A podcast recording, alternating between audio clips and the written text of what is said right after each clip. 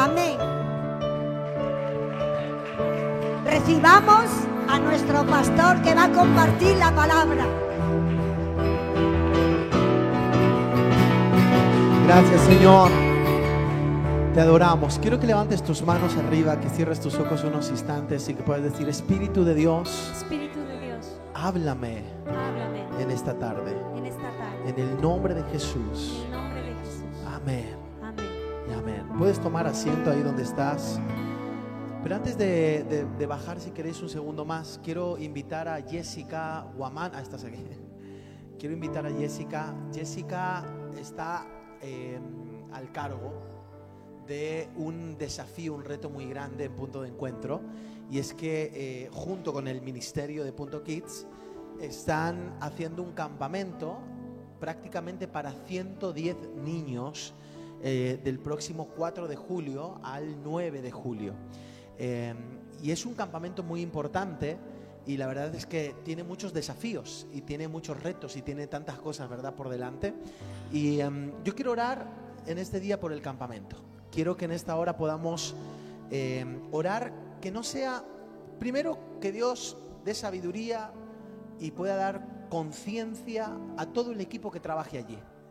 Porque los que van a trabajar allí no van a resolver problemas, no van simplemente a hacer tareas, van a ministrar.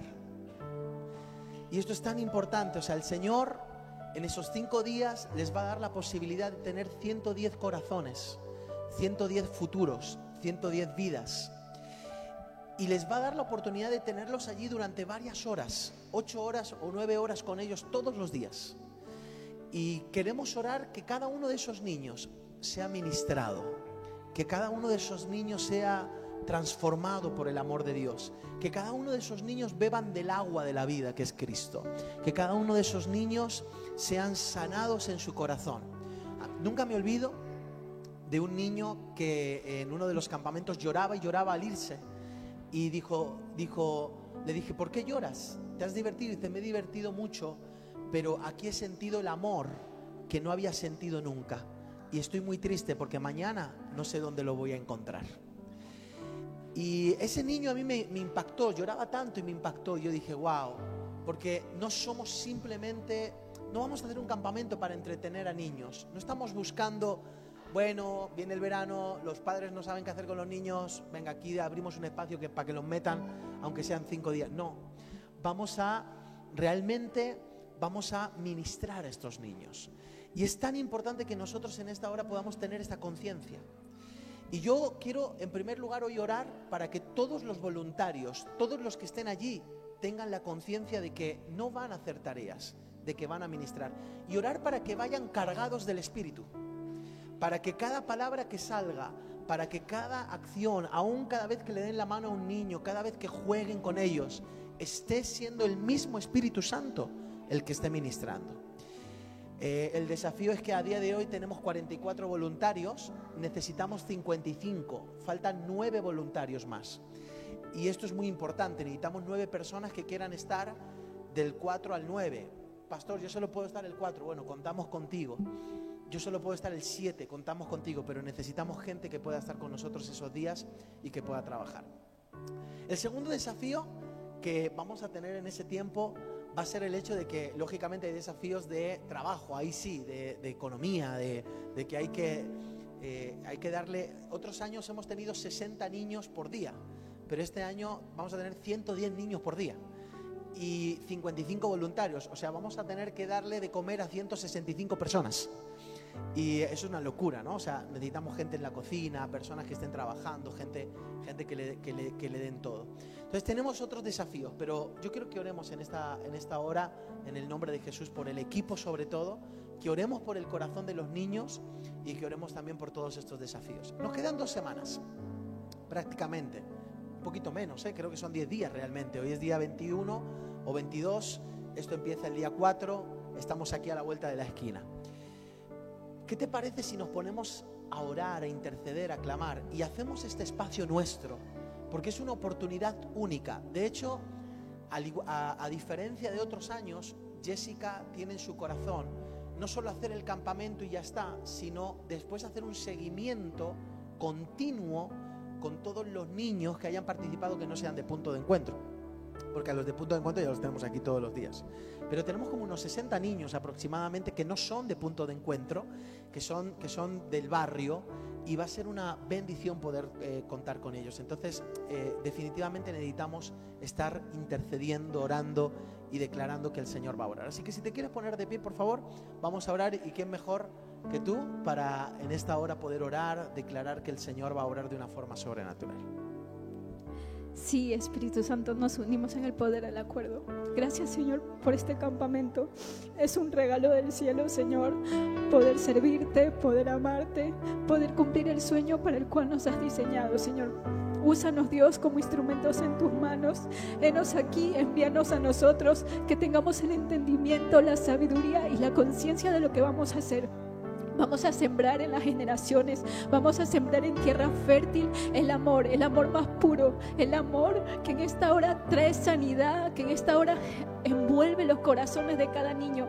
Los niños, Dios, son una generación en esta hora que no son cualquier cosa, sino que son tan válidos, Señor. Y en esta hora oramos por cada niño que va a ir al campamento, porque sus, corazones vayan receptivos, vayan preparados, Señor, a recibir lo que tú tienes preparado. Y en esta hora, Dios, úsanos, háblanos, Señor, inquiétanos y muévenos a hacer, Señor, aún las cosas que no creíamos que íbamos a hacer, Señor. Y oro por el equipo del campamento, porque seamos más que nunca conscientes y entendidos en los tiempos. No estamos para servir a lo natural, sino estamos para movernos en lo sobrenatural en el nombre de Jesús.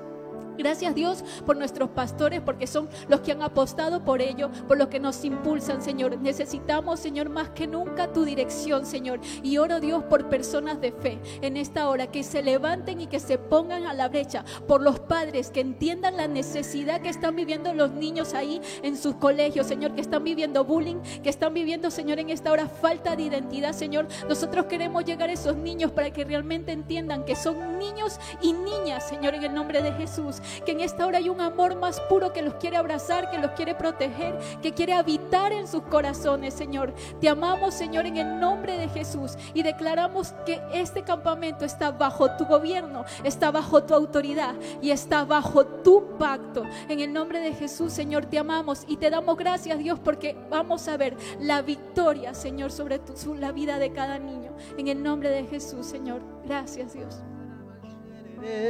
Padre, oramos por Jessica en el nombre de Jesús.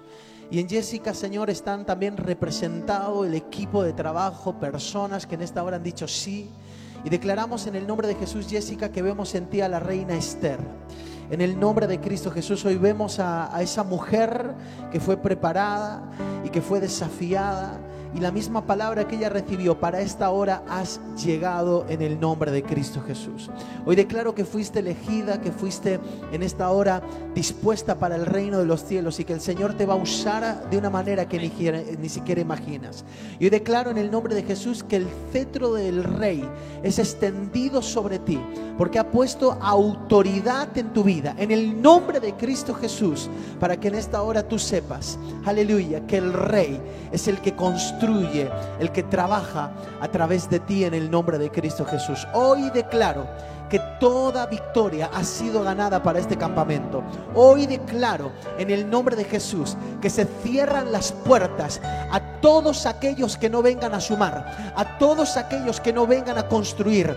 Se cierran las puertas en el nombre de Jesús y en esta hora vendrán personas asignadas, hombres, mujeres de Dios, ministros del cielo, llamas de fuego, que en esta hora construirán el reino de los cielos. Y al finalizar celebraremos en el nombre de Jesús como decenas de niños en esta hora han sido sanados, levantados, fortalecidos y el reino de los cielos ha ganado en el nombre de Jesús. Hoy declaramos sobre Punto Kids y hoy declaramos en el nombre de Cristo Jesús sobre cada uno de los niños que van a estar en ese lugar que tú Señor te levantas con poder y con autoridad.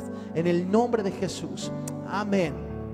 Y amén. Qué hermoso. Dale un aplauso fuerte al Señor. Gracias Jessica. Qué importante, qué importante en este tiempo es. ¿Cuántos de los que estáis aquí sois voluntarios? ¿Cuántos de los que estáis aquí sois voluntarios? A ver, levantar la mano, quiero verlo. Tú eres, pídete, pídete a PES. Dámelo, da. Pregunta. Pregunta, pregunta. Bueno, pues para vacaciones. ¿Tú eres voluntaria? Sí, levanta, levanta la mano. Entonces, no, déjala levantada, claro. ¿Cuándo vas a estar? 6, 7 y 8. ¿Tú cuándo vas a estar Esmeralda? Todos los días. ¿Y tú? Casi todos los días. ¿Tú? También. ¿Y tú también vas a estar? 4 y 5. Wow. Janina, pide vacaciones. Es que, ¿eh? Ah, bueno, pero llévatela. No sé, habla con la directora, a lo mejor te deja llevártela. Silvia, ¿puedes estar allí en el campamento, no? Pide vacaciones. Bueno, y allí, ¿tú tampoco? Pide vacaciones. ¿Sabéis qué pasa? Muchas veces, eh, ante esta situación, Lolita es experta en esto, ¿no? A Lolita, Lolita dice, pastor, no me digas nada porque al final me tengo que poner a trabajar y voy, ¿no? Pero muchas veces nos compramos la historia de que no podemos. Y este es el tiempo de empezar a dar pasos de fe, aunque sea un solo día. Y tú dices, mira, es que de verdad, pastor, que no puedo. Pues asume el compromiso de, de enrolar a otro por ti. Busca a alguien que esté cerca y dice, mira, Jessica, yo no puedo ir, pero me he buscado a uno. Y este va a estar allí. Y es tan importante que podamos trabajar desde ese espacio. ¿Veis? Eh, ¿Por qué? Porque es una oportunidad de oro. ¿eh? Muchas veces oramos. ¿Cuántos de los que estamos aquí hemos orado diciendo, úsame, Señor? ¿Has orado alguna vez así? Sí. Esta es la oportunidad. ¿Has orado alguna vez diciendo, Señor, que, que España sea transformada? ¿Has orado así? Esta es la oportunidad. Y este es el tiempo donde nosotros tenemos que entender que Dios quiere usarnos. Entonces, yo quiero inquietarte, quiero incomodarte, para que tú en esta hora puedas decir, es una oportunidad maravillosa de poder bendecir, sembrar vida sobre niños en el nombre de Jesús. Amén. Amén. Uy, no sé yo. A ver, vamos a, ver si está despierto y punto de encuentro. Va queriendo, va queriendo. Podéis tomar asiento. Muchas gracias. Qué bendición.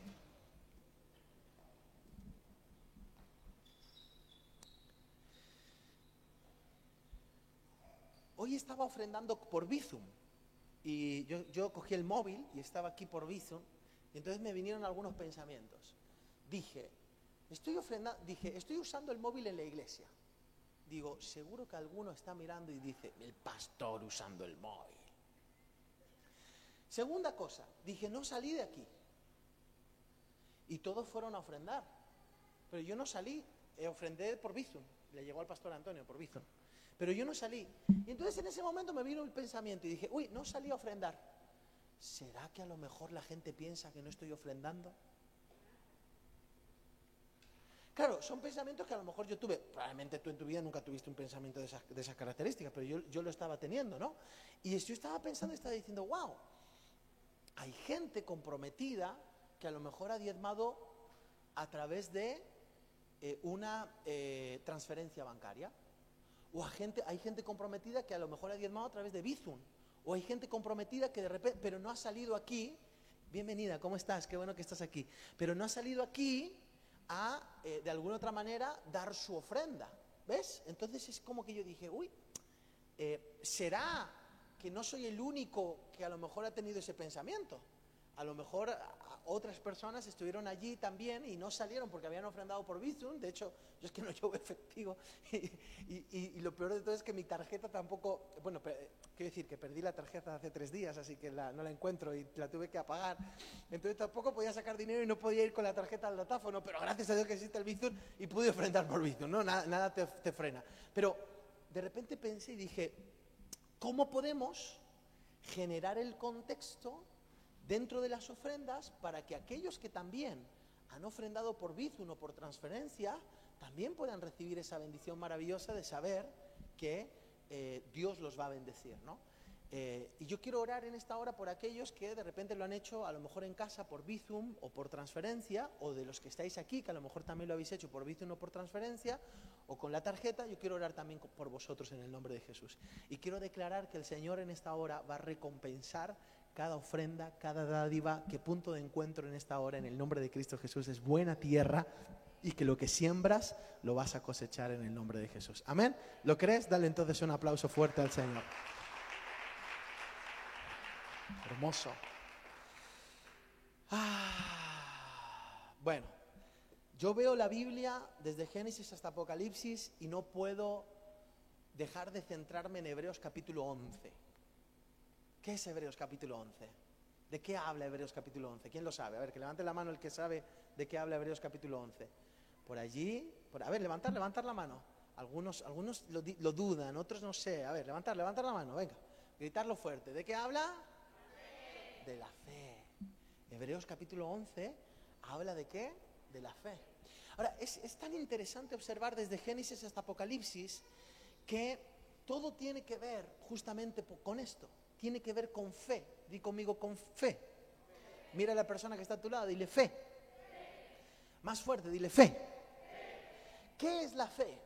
La fe es la certeza de lo que se espera, la convicción de lo que no se ve. Sin embargo, estudiando acerca de la fe, la fe, para que sea una fe verdadera, una fe completa, que sea una fe plena, una fe que dé fruto, tiene que tener algunas características. La pastora y yo estuvimos en Estados Unidos, en, en Miami. Oye, chico, oye, Miami está lleno de cubanos, chico. Eh, pero por todas partes era tremendo, ¿no? Yo digo, ¿dónde estoy? ¿En Cuba o en Miami? Ahora, cuando estuvimos en Miami, le pedimos al pastor Antonio que si tenía bien venir a cuidar de nuestras plantas. Tampoco es que nosotros tenemos un jardín botánico en casa, Eh, pero tenemos un, un- tenemos un limonero que superó la filomena y se secó en medio de la filomena y tenemos el tronco seco, seco, seco, seco, seco, seco hasta esta altura, pero de repente después de la filomena empezó un retoño a surgir, a surgir, a surgir, a surgir y está allí el árbol tirando para arriba. Entonces le queremos mucho porque es como Mefiboset, que en algún momento de la vida se lició, pero ahí está, ¿no? O sea, Dios no se ha olvidado de él y está creciendo de una forma impresionante. Entonces, el limonero es nuestro Mefiboset. Luego tenemos un castaño, que ese castaño le tenemos muchísimo cariño porque el limonero ya venía crecidito, pero el castaño vino de cero. Y a ese le tenemos, es el bebé de la familia, o sea, es como el castaño algún día va a dar castañas. No digo de castañas de estas, sino de las otras. Y luego tenemos un, em, tenemos un olivo, un olivo que, que representa la unción del Espíritu Santo.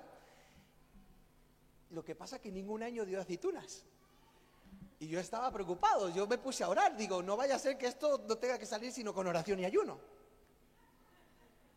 La cuestión es que el pastor Antonio fue a casa en esa semana, debe ser. Y cuando volvimos, noté que había algo diferente en estas tres plantas. De repente, el olivo veo que está repleto de aceitunas. Ya te sacaré una foto, están ahí verdecitas, ¿no? Que van, yo digo, me las voy a comer. El, el limonero está creciendo, ¿eh? Ya ha superado el tronco seco y lo ha superado. Y tenemos el castaño que está frondoso, que yo digo, menudas hojas que está dando este castaño, que son hojas muy potentes. Lo que pasa es que el pastor Antonio hizo algo que yo no había hecho en los últimos cuatro o cinco años que tengo esas plantas. Pregúntame, ¿qué fue, pastor? No, no, no, dímelo con ganas. Amado y querido pastor. ¿Qué es lo que hizo el pastor Antonio? Venga, a ver, vamos a jugar. ¿Qué piensas que hizo el pastor Antonio que yo no hice con esas plantas? Abono, no. Le echaba abono yo, fíjate, del chino, pero le echaba. Oraba por él, no, hermana, yo soy, soy pastor, soy cristiano, o sea. ¿Qué? Las podó, no, no las podó, no, no. ¿Qué más? ¿Eh? Las acarició con amor. No, tampoco. Además, el pastor Antonio eh, a veces es un poco rudo, o sea que no, no, no tiene que ver con eso. No, no no es que, no, no, no, no derrocha amor el pastor Antonio, no, no tiene que ver con eso. ¿Qué más? ¿Qué más? ¿Qué dijisteis? Fe. Bueno, tú, te lo sabes, tú te lo sabes. ¿Qué? Las cambió, tampoco. Evidentemente, como bien dice la pastora Aurora, puso un platito debajo de cada maceta. Dice, ah, claro, pues eso vamos, o sea, eso está, pero vamos, eso es, por, es lo normal de toda la vida. Las plantas tienen que tener platos. Las macetas que tengo son macetas grandes. Creo que estoy solucionando algunos problemas hoy, ¿verdad? De varias personas, me parece. Las macetas que tengo son macetas grandes, no son pequeñitas, son, son macetones, ¿verdad? Porque para plantar árboles, pues macetas grandes. Y yo los regaba, bueno, algún día que otro, o alguna semana que otra. Pero vamos, que no era una cuestión de ahorrar agua, que yo le daba, y cuando le daba, le daba de verdad. De hecho, le enseñé a mi hija una cosa que era, sobre todo en el verano, le echaba bastante de agua y después le decía, y le tienes que darle a las plantas el agradecimiento. Y a Nayara le encanta el agradecimiento de las plantas. ¿Qué es el agradecimiento? Porque, porque yo les regaba por encima de las hojitas para que le quedaba un poquito, las hojitas un poquito de agua. Y me decía, ¿y eso qué es, papá? El agradecimiento de las plantas. Pero el plato es vital. ¿Y por qué el plato es vital? Porque el plato contiene todo el agua, que, y lo digo como me lo dice el pastor Antonio, todo el agua que las plantas mean. Tú echas agua y abajo de las macetas hay unos agujeritos. Y si no tienes un platito que contenga el agua que las plantas mean, entonces toda esa agua se derrama y aunque queda húmeda la tierra para un tiempo, sin embargo, ese, ese platito lo que hace es que tú contienes. Entonces, ¿qué pasa? Tú ahora lo único que haces es revisar. El plato está seco, necesita agua. Si el plato no está seco, pues entonces chupa de ahí. de- ¿Ve? Y entonces me di cuenta que aunque yo lo tenía todo, pero me faltaba algo, un ingrediente. Un pla- ya verás como alguien aquí, Jimena, va a poner pla- platos en sus plantas. ¿Hay alguien más por aquí?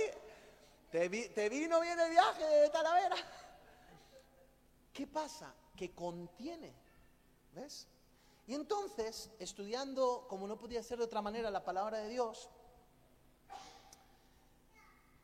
el otro día me quedé parado en el texto de una historia de un hombre que en mi manera de ver refleja una fe tan poderosa que cada una de las características que tú observas en la fe de ese hombre son claves para entender cómo es la fe plena. En varias ocasiones Jesús habla acerca de la fe y en varias ocasiones se sorprende de personas de la Biblia, hombres y mujeres, que manifiestan fe. Y Jesús dice, wow, cuán grande es tu fe. Pero observo en esta historia en cómo Dios hizo el milagro. Jesús sanó en muchas ocasiones tocando a personas. Jesús sanó estando presente y en una conversación. Jesús sanó porque otros le arrebataron el poder tocando, aunque sea el filo de su ropa. Pero esta sanidad fue una sanidad muy especial. Porque Jesús ni siquiera entró al lugar, solo envió la palabra y el criado fue sano. Mirad la historia. Quiero leerla. Lucas. Y allí en Lucas podemos observar esta historia maravillosa, Lucas 7. Quiero que estés atento. Escucha.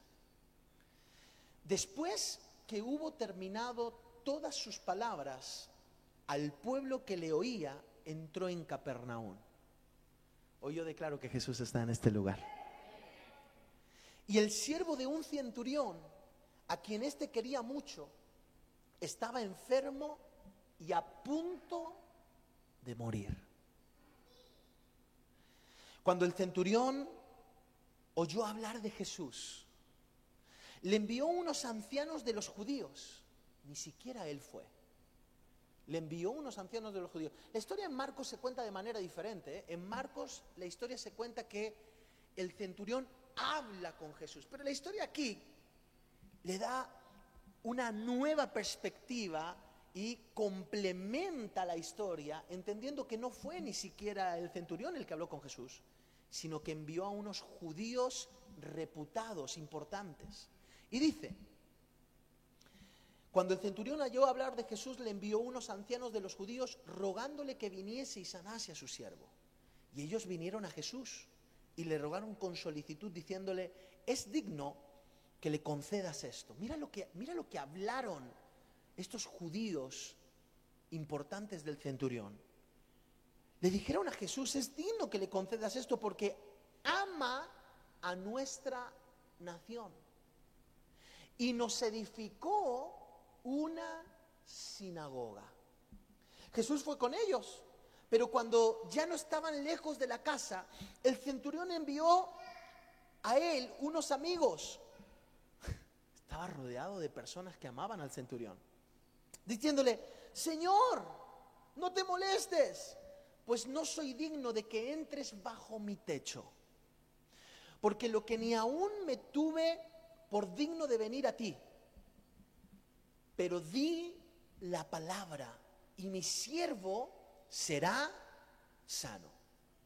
Porque también yo soy hombre puesto bajo autoridad y tengo soldados bajo mis órdenes. Y digo a este, ve y va.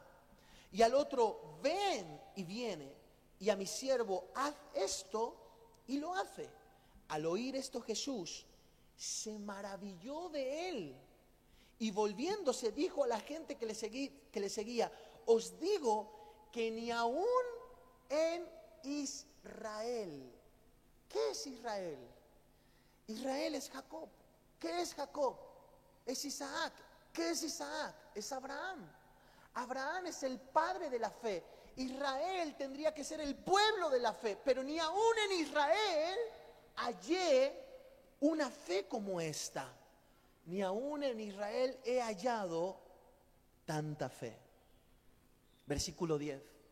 Y al regresar a casa, los que habían sido enviados hallaron sano al siervo que había estado enfermo.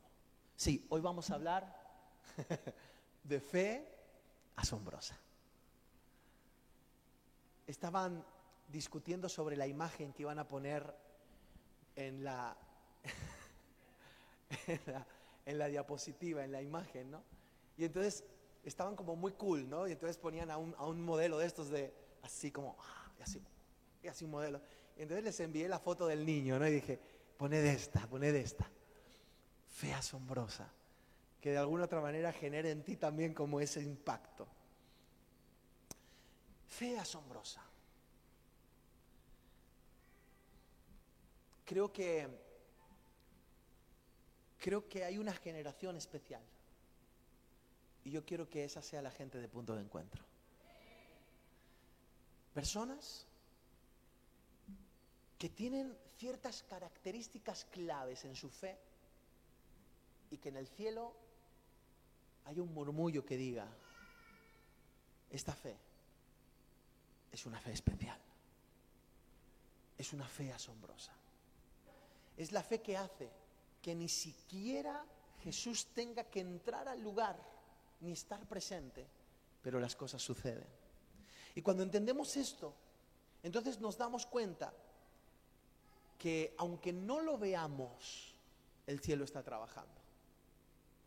Yo quiero que sepas en este tiempo que Dios está trabajando en medio de tus circunstancias. No sé qué es lo que estás viviendo, pero los ángeles están haciendo horas extras contigo. No sé qué es aquello que tú estás experimentando, no sé qué noticia estás esperando, yo no sé qué es lo que está pasando, pero en este tiempo Dios va a obrar a tu favor en el nombre de Jesús. El otro día estaba hablando con eh, unos expertos porque la pastora y yo estábamos en una situación que teníamos que resolver. Y hablando la pastora y yo con unos expertos, los expertos nos decían que esa situación se demoraba en resolver aproximadamente entre tres a seis meses y medio. Y entonces yo le dije a mi esposa, le dije, cariño, nosotros no vamos a esperar a que se resuelva en tres, a seis meses y medio, nosotros lo vamos a resolver antes que termine junio. Y nos pusimos a trabajar y le creímos a Dios.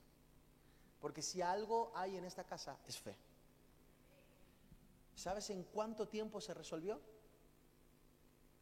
En menos de siete días. En menos de siete días. Fue una locura. La gente experta que estaba alrededor de nosotros con respecto a esa situación no se lo podían creer. Porque lo mínimo, mínimo, mínimo, mínimo, mínimo, mínimo, tres meses. Y de allí a seis meses y medio. La fe en este tiempo va a trabajar de una forma que ni siquiera imaginas. El cielo está trabajando. Es cuestión de alinearse a ese trabajo a través de la fe. Alinea tu fe al trabajo de Dios. Para eso hay algunas características claves que tiene la fe asombrosa. Pero te las cuento el domingo que viene. ¿Quieres saber cuáles son? La primera característica de la fe asombrosa es que la fe es humilde. ¿Sabes cómo observo al, al, centurión? Observo diciendo algo que a mí me impresiona. Escúchame, es el centurión. Es un hombre reputado en la sociedad, es un hombre que tenía recursos económicos, que tenía relevancia, que tenía fama, era un hombre reconocido, pero a pesar de eso reconoció la autoridad de Cristo. Y al reconocer la autoridad de Cristo, dice algo que me rompe por dentro. No soy digno ni siquiera que entres bajo mi techo. ¿Cuántas fiestas no habrá hecho el centurión en esa casa? ¿A cuánta gente reputada no invitaría a ese señor? ¿Cuánta gente no habría deseado estar bajo el techo del centurión romano? ¿Con cuántas personas él se había relacionado de, la, de, la, alta sociedad o del alto standing? Sin embargo, él sabía que quien tenía delante era mayor que él. Y nosotros en este tiempo necesitamos entender que nada de lo que tenemos, de lo que hemos conseguido, nada, absolutamente nada sirve tenemos que decir como el apóstol Pablo, todo lo tenemos por basura. Y para mí el morir es ganancia. Y si algo tengo es por la gracia y la misericordia de Dios. Tienes que entrar en ese nivel. Yo a veces me doy cuenta que sin darnos cuenta, me doy cuenta que sin darnos cuenta, me doy cuenta que en muchas ocasiones pasan cosas en nuestras vidas y entonces a veces manejamos ciertos procesos. Y entonces eh, ya, ya son unos cuantos años orando, así que sabemos orar. Son unos cuantos años enseñando y sabemos enseñar. Son unos cuantos años adorando, sabemos adorar. Son unos cuantos años y de repente sin darnos cuenta podemos llegar a pensar que nos hemos montado en nuestra propia sabiduría cuando lo que tenemos es pura gracia y misericordia de Dios. Cada respuesta de oración a tu vida, ni tú ni yo nos la merecemos, es por su gracia y por su misericordia. Y cuando nosotros entendemos en esta hora que tenemos que tener un corazón humilde, esa es la característica clave, la humildad, porque dice la Biblia, el que se humilla será exaltado, pero el que se exalta será quebrantado. Y entonces observamos desde Génesis hasta Apocalipsis Observamos historias de personas que se quisieron exaltar solos como el propio Jacob, hasta que llega un momento donde en Peniel Dios le toca la coyuntura, eh, la, coyuntura de, la, de, la, de aquí del homóplato, como se llama esa cosa, no sé, aquí en algún hueso le dio, ¿no? Y entonces cuando toca la coyuntura, en ese momento sabemos que Jacob, dice la Biblia, que en ese momento Jacob ya no era más Jacob, ahora era Israel. Me encanta observar cómo Dios transforma y procesa a las personas. Saraí, mi princesa, Sara, la princesa de Dios. Cómo Dios empieza a trabajar con los personajes y empiezas a observar Simón, llevado por el alma, por las emociones, por los impulsos. Pedro, sacado de la piedra. Y cómo empiezas a trabajar con Saulo de Tarso, que es llamado Pablo y significa pequeño. Este hombre sabía que se tenía que relacionar con Jesús con una fe humilde. ¿Sabes? ¿Sabes qué frena el milagro? El orgullo. ¿Sabes qué frena el milagro? El orgullo. Los que se relacionaron con Jesús despreciándole, ah, es un niñito. Si le hemos visto jugar a la pelota, allí estaba jugando a las canicas. Si muchos de nosotros le hemos tenido que sonar hasta los mocos. Jesús, Jesús de Nazaret. ¿Dónde no hizo milagros Jesús? En Nazaret. ¿A causa de qué? Del orgullo, del despreciar, del no reconocer quién tenían delante de él. No tenían al muchacho, al muchacho que correteaba, no tenían al muchacho que había estado por allí, al muchacho que la madre tenía que gritarle, vamos Jesús a comer. No te lo cuento más veces, uno, dos, a comer.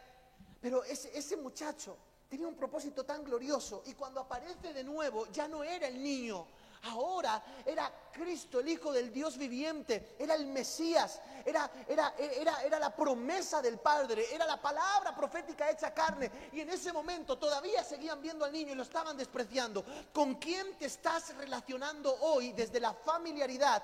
que puedes llegar a perder aquello que Dios quiere regalarte a través de su vida.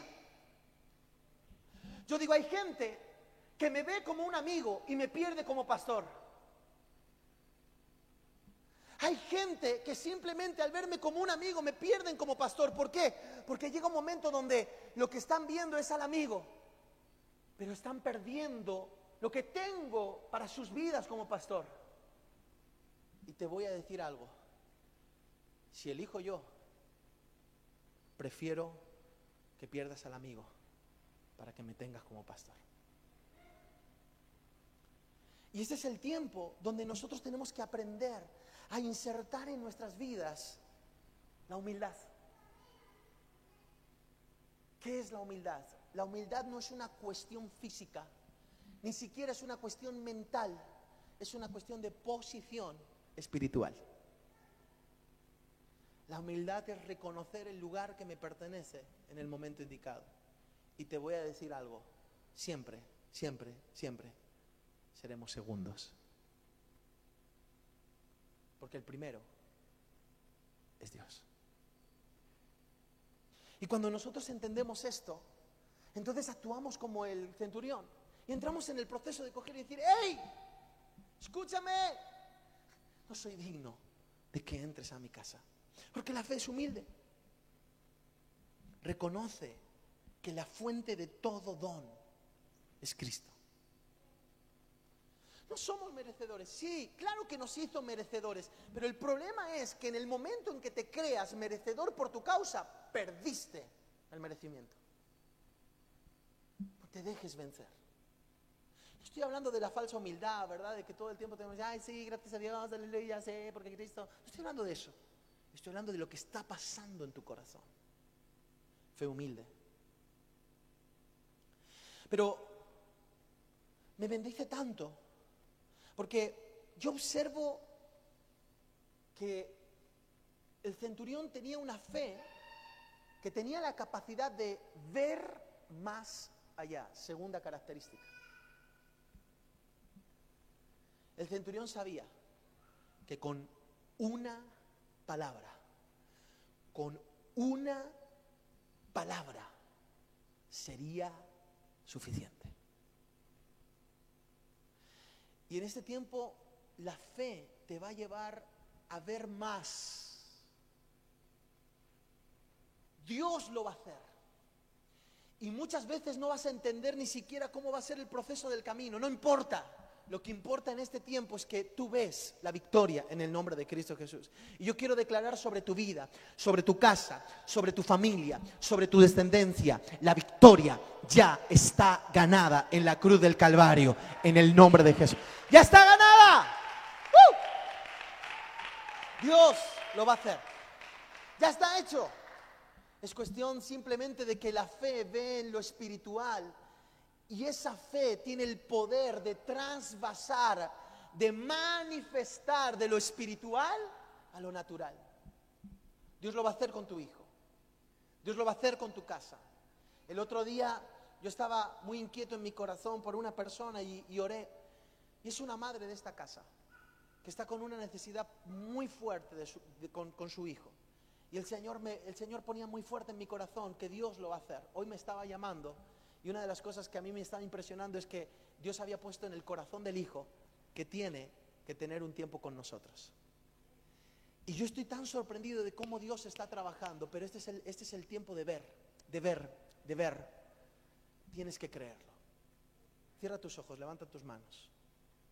¿Qué es aquello que te parece imposible? ¿Que tu hijo esté aquí con las manos como tú estás? ¿Qué es lo que te parece imposible? ¿Que tu jefe esté aquí como, que, con las manos como tú estás? ¿Qué te está pareciendo imposible? Ok, hoy di conmigo, declaro que por la fe, aquello que parece imposible, lo veo. Y declaro que eso que estoy viendo en el espíritu, lo voy a ver en lo natural. La fe ve más allá. Levanta tu mano arriba, así muévela y di, conmigo, la fe ve más allá. Mira, a la persona que está a tu lado, dile cabezón. Dile la fe de más allá. La fe ve más. Ve más allá. El autor y el consumador de la fe te vio a ti y te vio y me vio a mí aquí en este lugar ya. Hace más de dos mil años atrás, cuando Él vino a la tierra, tú y yo estábamos escondidos en la visión de Cristo. Cuando Cristo estaba en la cruz del Calvario, Él dijo, Padre, perdónalos porque no saben lo que hacen. Y ese Padre, perdónalos porque no saben lo que hacen, no eran simplemente por los cuatro centuriones o, los, diez eh, em, del clero que había allí judío. No, no, no, no, no. Era por ti y era por mí. La palabra de Dios siempre es un eco eterno. Para los que anotan, anoten eso. La palabra de Dios siempre es un eco eterno. ¿Quieres saber? Son las oraciones que se responden? Las que se alinean a la palabra de Dios, porque son un eco eterno y siempre están presentes.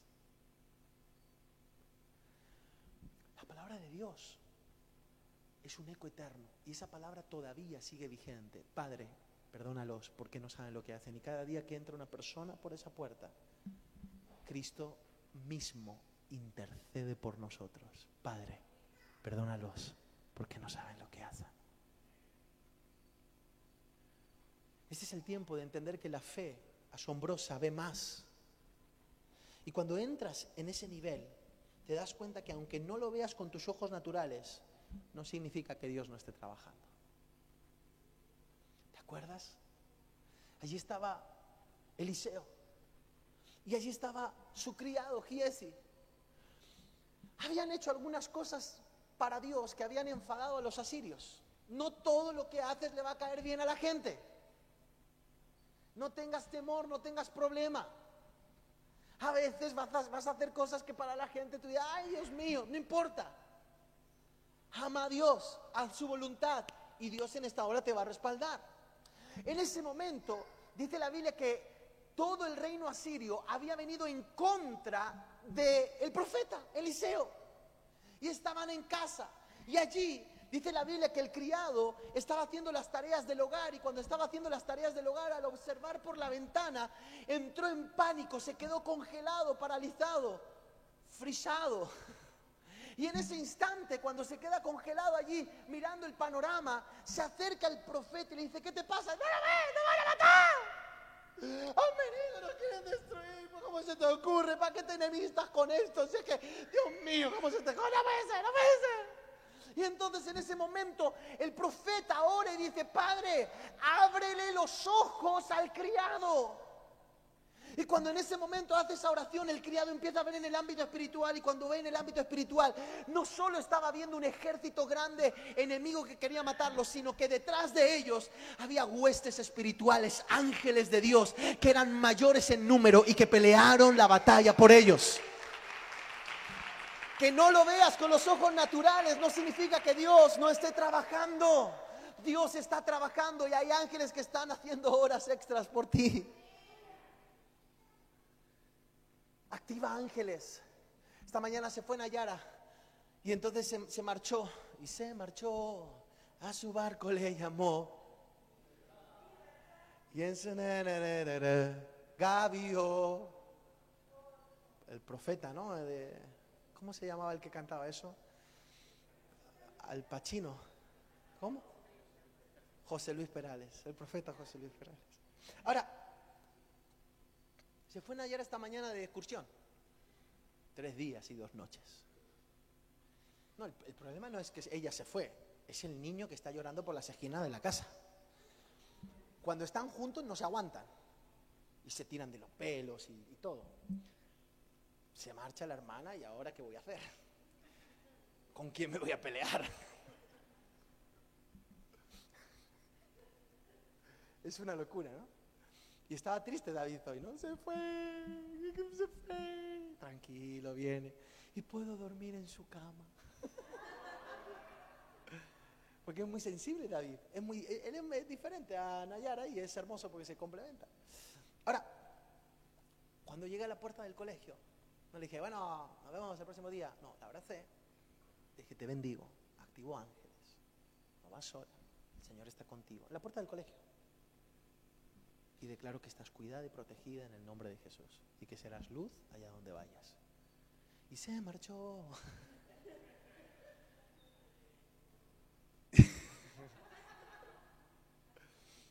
y en el cielo dibujó gaviotas. Es que es una canción, yo no sé esa canción, tiene como la cosa de que quieres seguir cantándola, ¿no? Ahí el, el ritmo ese. Ahora, mira esto. Activa ángeles. Activa ángeles en el nombre de Jesús. Que tu relación, oro, que tu relación con el cielo sea tan poderosa en el nombre de Jesús que donde tú vayas queden ángeles apostados. Que donde tú estés, la gloria de Dios se manifiesta en el nombre de Jesús. Yo oro en esta hora sobre tu vida para que tú tengas esa relación tan poderosa, que tú estés activando ángeles, que estés moviendo en el nombre de Jesús en la mente espiritual y que donde tú estés, la gloria de Dios repose en el nombre de Jesús. Es el tiempo. Ve, ve, ve, ve. Ve más allá. Levanta tu mano y di conmigo fe humilde. Di conmigo fe que ve más allá pero también una fe que tiene un entendimiento espiritual. Soy hombre que conozco autoridad. Y soy hombre que le digo a mi criado, ve y haz esto y lo hace. Y le digo a algunos de los que están en mi ejército que obedezcan las órdenes y las hacen. Yo entiendo quién eres. Y simplemente con tu palabra es más que suficiente para que tu palabra venga y sane a mi criado. Soy un hombre que entiende jerarquía, que tiene entendimiento espiritual del protocolo divino. Hay mucha gente que de alguna u otra manera piensa que con las maneras antiguas, la forma de ser antigua, la cultura antigua, con eso antiguo que hemos recibido, con eso podemos llegar y podemos de alguna u otra manera vivir en el reino de los cielos. No, señoras y señores, amerita que cada hijo de Dios también tenga una transformación en su cultura, en su mente, en su corazón y en su manera de ser. No, no, no, no, no, no. Si tú estabas acostumbrado a pisarle a la gente el juanete, ¿verdad? Para poder seguir hacia adelante mientras ellos decían, ay, ay, ay, entonces tú ganabas puestos. Si estabas acostumbrado a eso, no sirve. Aquí no sirve. Porque la palabra de Dios dice que el que quiera ganar su vida, la perderá. Pero el que pierde su vida por causa de mí, la ganará. Allí estaban con una manera de ser antigua. Y entonces estaban con Jesús, ¿eh? No, no, no, no, no. Tú dices, bueno, si yo estuviera con Jesús, escucha, estaban con Jesús, habían visto multiplicar los panes y los peces, cómo Dios sanaba a la suegra de Pedro, cómo se resucitaban los muertos, Lázaro. Y en medio de todo eso, dos de sus discípulos, dos de sus discípulos se acercan y entonces le dicen a Jesús, Jesús, cuando cuando tomes el poder. Porque ellos pensaban todo el tiempo que Jesús, ¿sabes qué? Iba a dar un golpe de Estado. O sea, lo que ellos pensaban todo el tiempo es que Jesús en algún momento se iba a levantar a las armas, como los telotes de aquella época, iba a dar un golpe de Estado y una vez que se sentara en el trono, ¿quién iba a ser quien ocuparía las sillas de los ministros? El vicepresidente, el secretario, el ministro de Economía. Y entonces, de repente, dos de ellos se acercan a Jesús y le dicen, oye Jesús, cuando, cuando des el golpe de Estado, cuando ya te subas allí, ya, ¿eh? ¿Quién se va a sentar a tu diestra? No se enteraron de nada. Jesús dice, ¡hey! El que quiera ser el aquí es el que sirve. Y los primeros serán los últimos. O sea, la cultura que traemos, aquello que portamos, eso que nos han hablado de pequeño, en diferentes maneras, tiene que ser reseteado por el reino. Y es el tiempo donde tú y yo tenemos que venir delante de Dios y tenemos que ser expuestos un ejercicio continuo que tú tienes que hacer es vivir en una cultura de arrepentimiento. Señor, ¿sabes qué? Esta es mi manera de pensar. Pero yo te pido en el nombre de Cristo Jesús que tú en esta hora puedas transformar mi corazón y me arrepientas. Transfórmame porque no quiero vivir en la manera de pensar. Me acuerdo de una ocasión que, Dios trabajó con una persona. Eso, de, que si no te, de, este agua no beberé y luego te, te toma dos tazas, ¿no? Y me acuerdo que Dios trabajó con una persona de esa manera. De alguna otra manera había un repudio hacia cierta cosa. ¿Y sabes qué pasó? Dios le llevó a ese espacio de repudio y le mantuvo ahí durante un rato largo hasta que comenzó a amar. Es tan importante que en esta hora entiendas que no se trata de lo que tú piensas ni de las maneras antiguas. Tienes que entrar en un entendimiento espiritual. Y es aquí cuando empiezas a meterte dentro y cuando te metes dentro del diseño de Dios, te das cuenta que lo primero que te choca es que Dios es, es un Dios trino, Dios en tres personas. Ya eso desafía el entendimiento. Y te das cuenta que Dios no tiene un, no tiene un reino de súbditos, sino que Él es el rey de reyes. Te das cuenta que el diseño de Dios nunca fue que el hombre enseñorease sobre el hombre, sino que cada uno de nosotros tengamos el ADN de Dios que, que significa ser reyes y sacerdotes en esta tierra. Y entonces te das cuenta que Dios en este momento, a la hora de escoger equipo, escoge a lo vil y a lo menospreciado para avergonzar a lo sabio. Y cuando uno de ellos que estaba en medio de esa conversación dice, Señor, es que ni siquiera soy capaz, dice, no, no, no, no, no, no, bástate mi gracia porque mi poder se perfecciona en tu debilidad. Porque no es por, por, fuerza ni por poder, mas con mi espíritu, dice el Señor. Entonces te metes en el diseño divino. Y te metes en el diseño divino y te das cuenta que Jesús tenía un Judas en el equipo que aún le robaba de la bolsa, que era un sinvergüenza. Pero Jesús es capaz de lavarle los pies de manera sincera y, entras en ese diseño y te das cuenta que las reglas del juego han cambiado que te tienes que volver a leer las reglas del juego. Que no es jugar como en el Parchín, ni el Pictionary, ni tampoco como jugar al Catán. Ahora es el tiempo de coger el nuevo manual de las reglas del juego, abrirlo y decir, espera, espera, espera, me tengo que actualizar porque si no voy a perder todas las partidas de mi vida. Y entras en un proceso donde al entrar en el diseño de Dios entiendes que Dios constitu él mismo, él mismo constituyó a unos pastores, profetas, evangelistas, maestros, apóstoles, a fin de perfeccionar a los santos para la obra del ministerio. Que aquí están los frutos, pero también los dones del Espíritu. Que aquí está su palabra. Su palabra que aunque pase cielo y tierra, no se moverá. Cielo y tierra pasará, mas su palabra no pasará.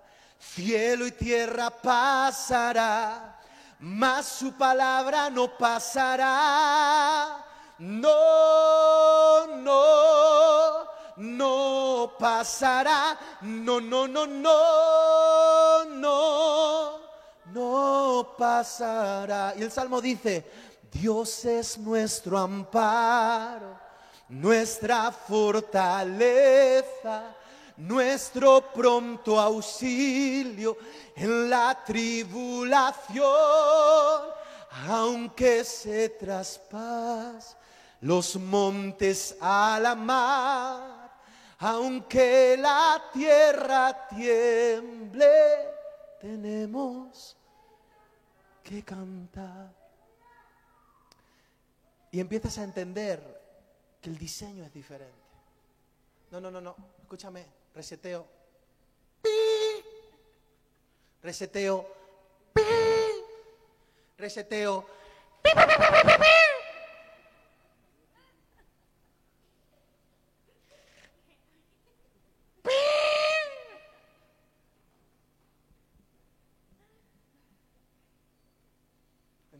Espiritual.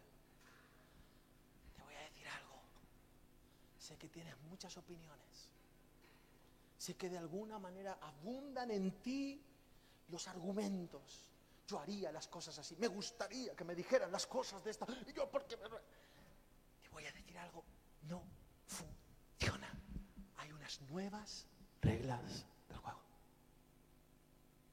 Y es el tiempo donde tú y yo. y no te estoy predicando a ti solo, ¿eh? Estoy predicando a mí continuamente. O sea, esta palabra es para mí. Yo no sé si tú, no hubieras venido, hubiera predicado igual, porque, hay uno sentado en primera fila, se llama Frank Quesada. Hay reglas en el juego nuevas. Y la revelación va en aumento. Y es cuando entras en el proceso de entender que el punto de partida de la fe son los principios y los fundamentos espirituales. Porque cuando la fe viene desde el principio y el fundamento espiritual, la fe se transforma en un documento legal.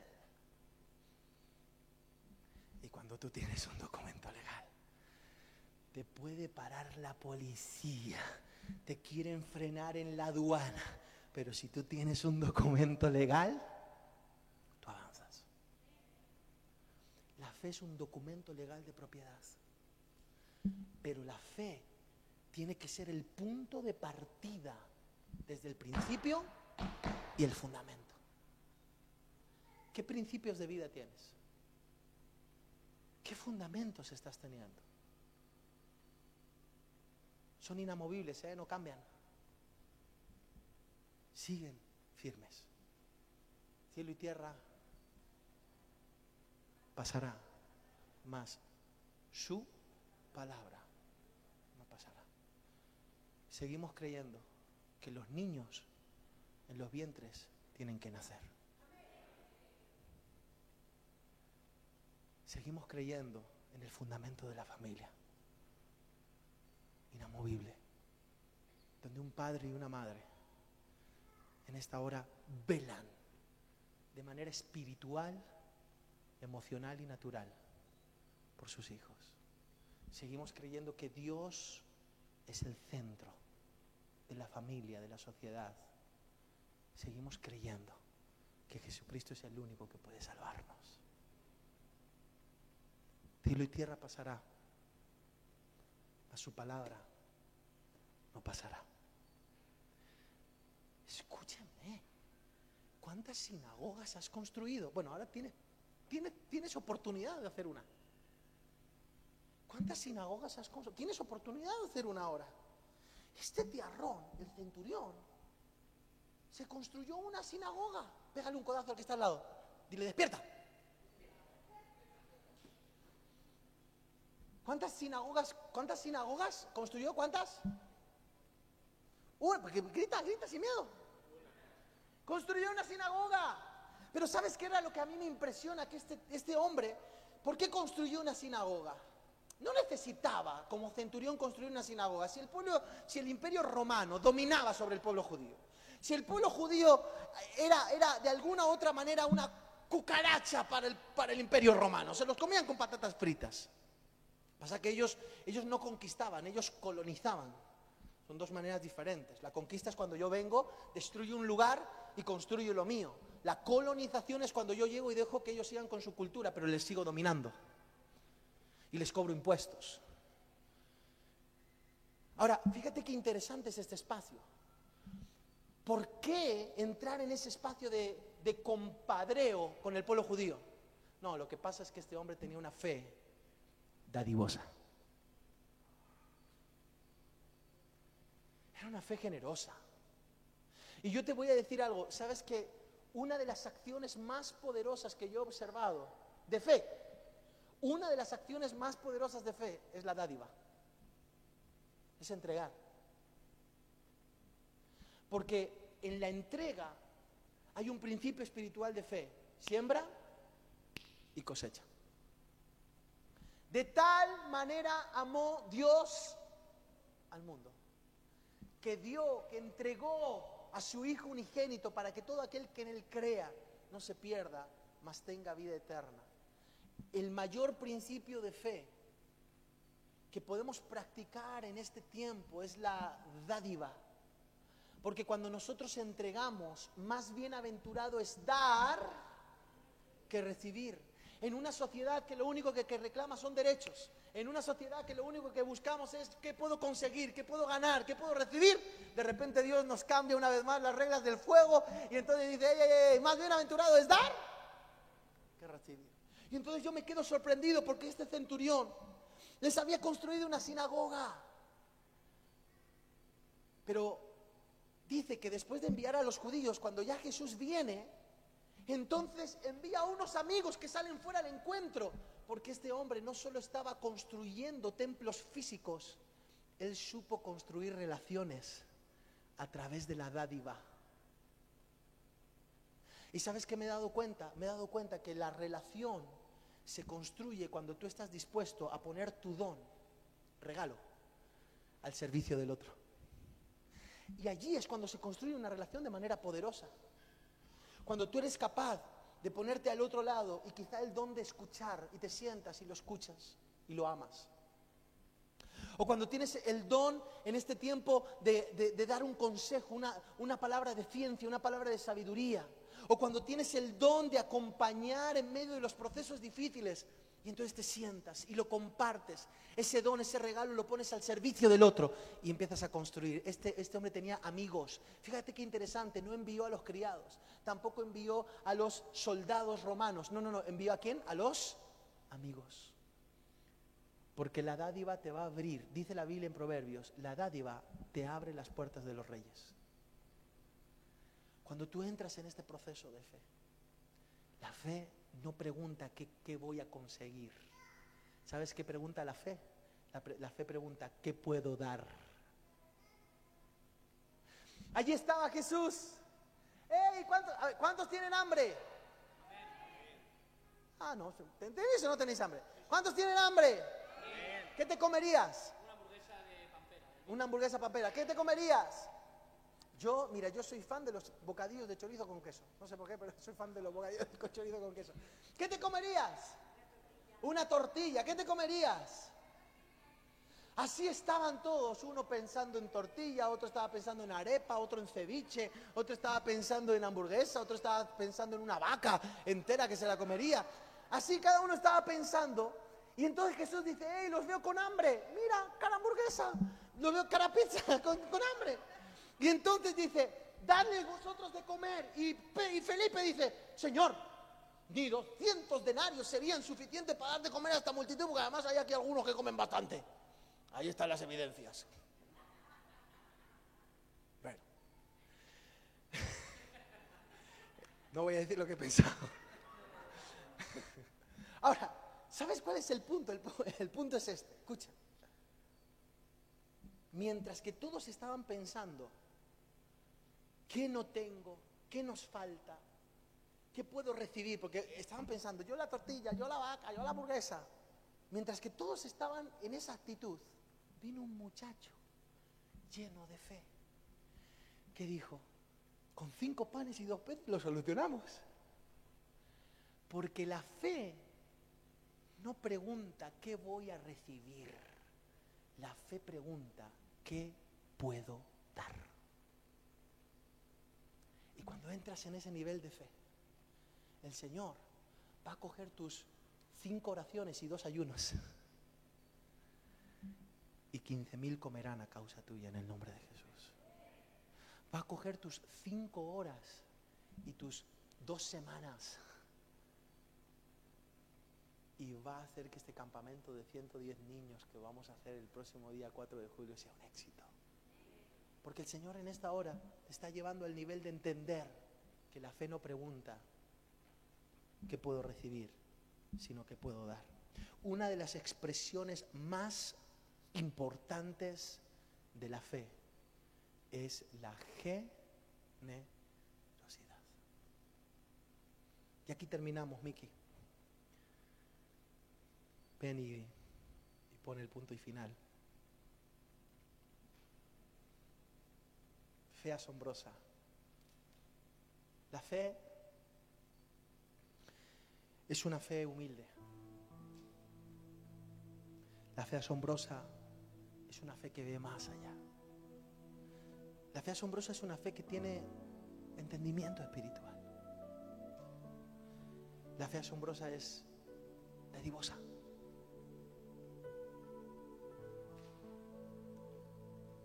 Pero la fe asombrosa no es individual, es una fe de equipo. Escúchame, allí estaba el centurión. Vente, que tienes cara de criado. Tírate ahí el suelo. Creo que está limpio, no te preocupes. Si no, pues ven, tírate, túmbate tumbada allí arriba, arriba. Sí, sí, que te vea. Sí, ahí, que te duele la tripa, que te que, ¡Ay, me duele la tripa, que me muero! Venga, venga, dale. así, así no, se está riendo. Se está muriendo. Me duele. Ah, me duele. Ah, me muero. Más o menos, ¿no? Creo que tienes que ponerle mucha fe asombrosa para poder creer. Ok. Ahora, en medio de todo esto, este estaba aquí y el centurión no se separó de él. Era un criado. ¿Sabes qué valía un criado en aquella época? Un caballo se pagaba más caro.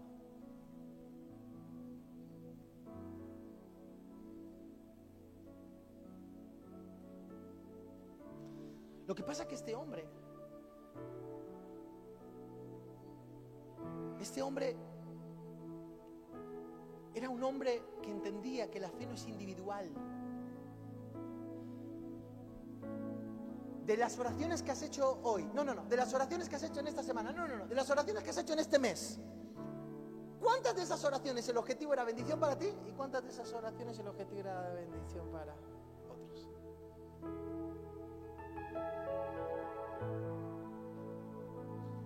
Este hombre no estaba peleando la causa porque él estaba enfermo. Este hombre estaba peleando la causa porque él entiende que la fe no es individual. La fe tiene que ver con el equipo, tiene que ver con el nosotros, tiene que ver con el cuerpo. Así que él se quedó allí y estuvo al lado del criado. No te preocupes, no te voy a dejar. Voy a estar a tu lado. Pero he construido a través de mi dádiva, de una fe dadivosa, he construido tantas relaciones que puedo decirle a unos amigos judíos que saben hablar el idioma de Jesús, que vayan y le hablen de mí, que, habla, que vayan y le hablen del criado. Jesús tiene que hacer un milagro. Pero no solo eso, sino que cuando se vaya acercando, como tengo una fe humilde y no quiero que entre ni siquiera bajo mi techo, enviaré a mis amigos. ¿Por qué? Porque esa fe era una fe de equipo. Habla con alguien cuando estés en medio de una crisis y empieza a organizar el proceso para que juntos trabajemos para que el cielo haga el milagro.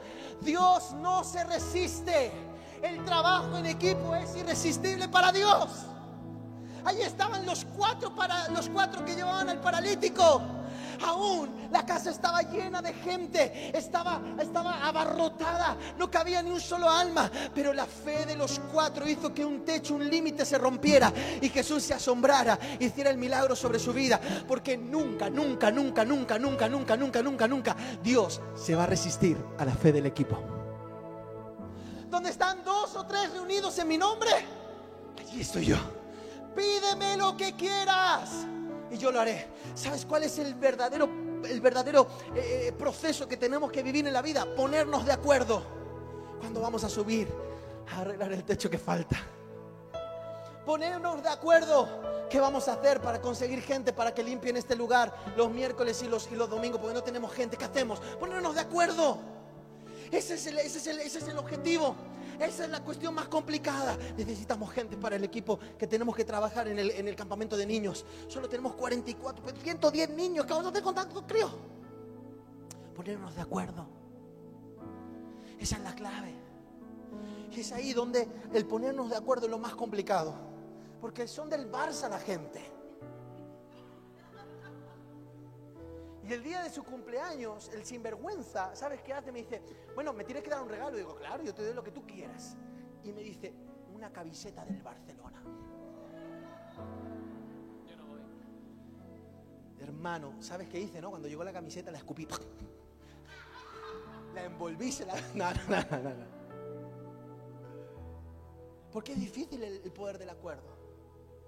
Pero ahí está la clave.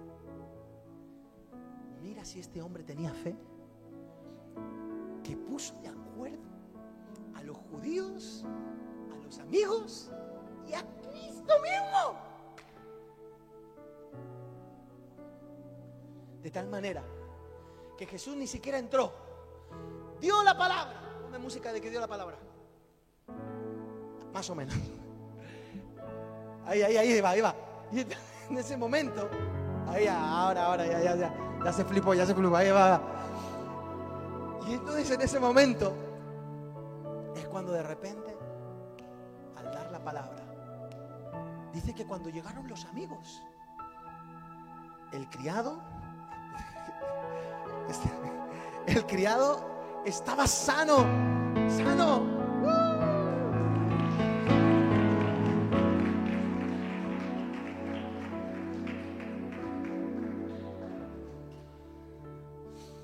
De pie, coge la mano de alguien que esté cerca. Dile, vamos a hacer equipo. Vamos a hacer equipo, vamos a hacer equipo. Vamos, dile, vamos a hacer equipo.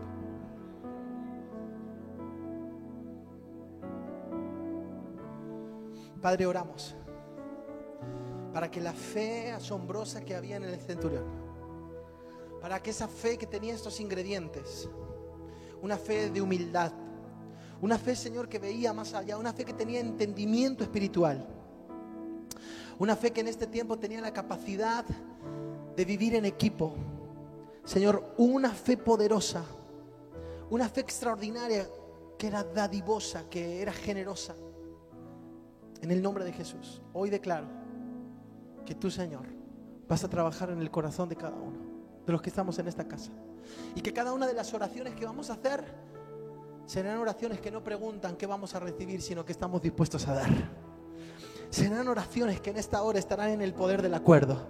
Serán oraciones que estarán alineadas al manual de vida, que es la Biblia, al, nuevo reglamento. Aleluya. Tu palabra en el nombre de Jesús. Será, Señor, una fe que en esta hora irá mucho más allá del orgullo y será humilde para reconocer en este tiempo quién eres. Y será una fe que ve lo imposible en el Espíritu para que venga sobre la tierra. Bendigo tu vida, bendigo tu casa, bendigo tu familia. Y ahí donde estás te pido, levanta la mano de la persona que está a tu lado. Vamos a adorar, vamos a adorar, vamos a adorar al Rey de Gloria. Vamos, levanta, levanta, levanta la mano, levántale la mano, levántale la mano arriba, vamos.